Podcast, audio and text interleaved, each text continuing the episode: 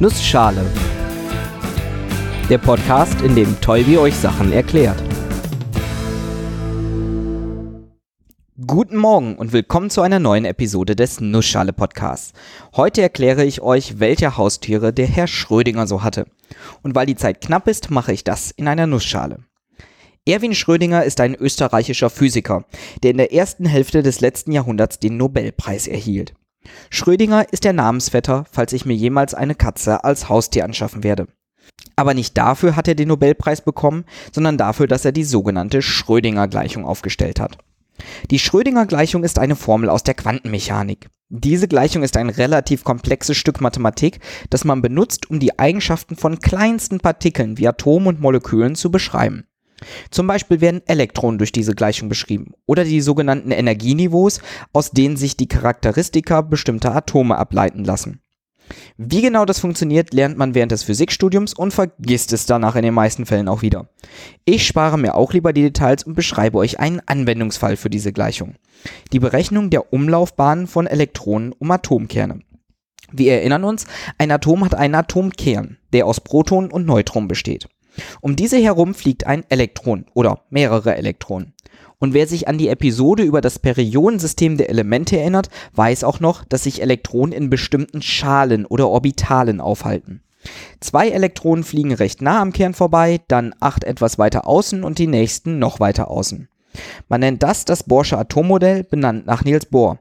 Und man kann es sich tatsächlich ein wenig so vorstellen wie Planeten, die um eine Sonde fliegen oder Monde, die um Planeten kreisen. Elektronen haben feste Bahnen und man weiß immer genau, wo ein Elektron ist.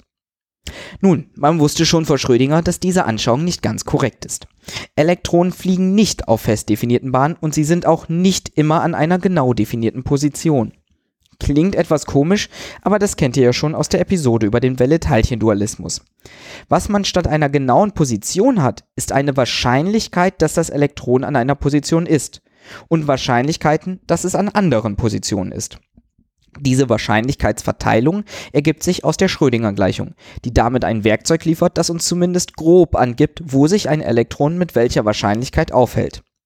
Damit ist das Elektron mehr oder weniger an mehreren Orten gleichzeitig. Das kommt einem merkwürdig vor, aber in der Quantenmechanik ist das so. All diese Merkwürdigkeiten in der Quantenmechanik hat Schrödinger irgendwann mal versucht, durch eine Metapher zu verdeutlichen, in der er quantenmechanisches Verhalten auf die Wirklichkeit Einfluss nehmen lässt. Mit Wirklichkeit meine ich jetzt das makroskopische Universum, nicht, dass die Quantenmechanik nicht die Wirklichkeit beschreiben würde. In seinem Gedankenexperiment kommen eine Katze und eine von ihm als Höllenmaschine beschriebene Apparatur zum Einsatz. Die Katze ist in eine Stahlkammer gesperrt, zusammen mit besagter Maschine. Diese besteht aus einem Geiger-Müller-Zellrohr, das aktiven Zerfall messen kann.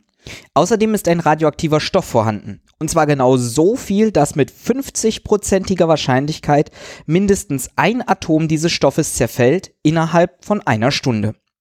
Mit genauso großer Wahrscheinlichkeit kann es also sein, dass kein Atom der Substanz zerfällt. Passiert das, ist alles tutti. Zerfällt allerdings ein Atom, so wird das durch das Zellrohr gemessen und dadurch ein kleines Hämmerchen angetrieben, das ein Glas mit Blausäure zertrümmert. Passiert das, so wird die Säure freigesetzt, die Katze vergiftet und sie stirbt. Mit 50%iger Wahrscheinlichkeit überlebt die Katze also die erste Stunde. Mit genauso großer Wahrscheinlichkeit überlebt sie jedoch nicht. Nun, die Stallbox ist verschlossen. Man kann nicht hereingucken. Nach einer Stunde kann man sich dann fragen, ist die Katze tot oder lebendig? Und aus quantenmechanischer Sicht ist sie beides. Sie ist gleichzeitig tot und lebendig.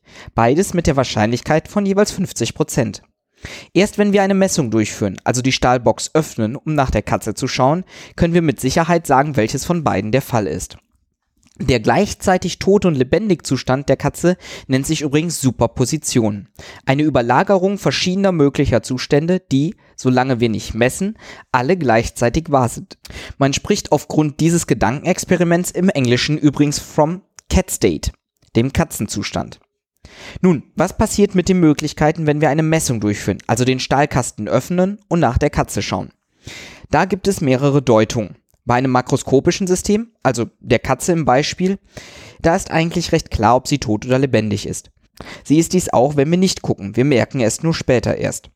Auf Quantenebene geht man aber eher von der Beschreibung durch Wahrscheinlichkeitsfunktion, wie eben schon beschrieben, aus. Man sagt, dass die Wellengleichung, die dem zugrunde liegt, bei der Messung kollabiert, sich so verändert, dass nur noch eine, die gemessene Wahrheit übrig bleibt.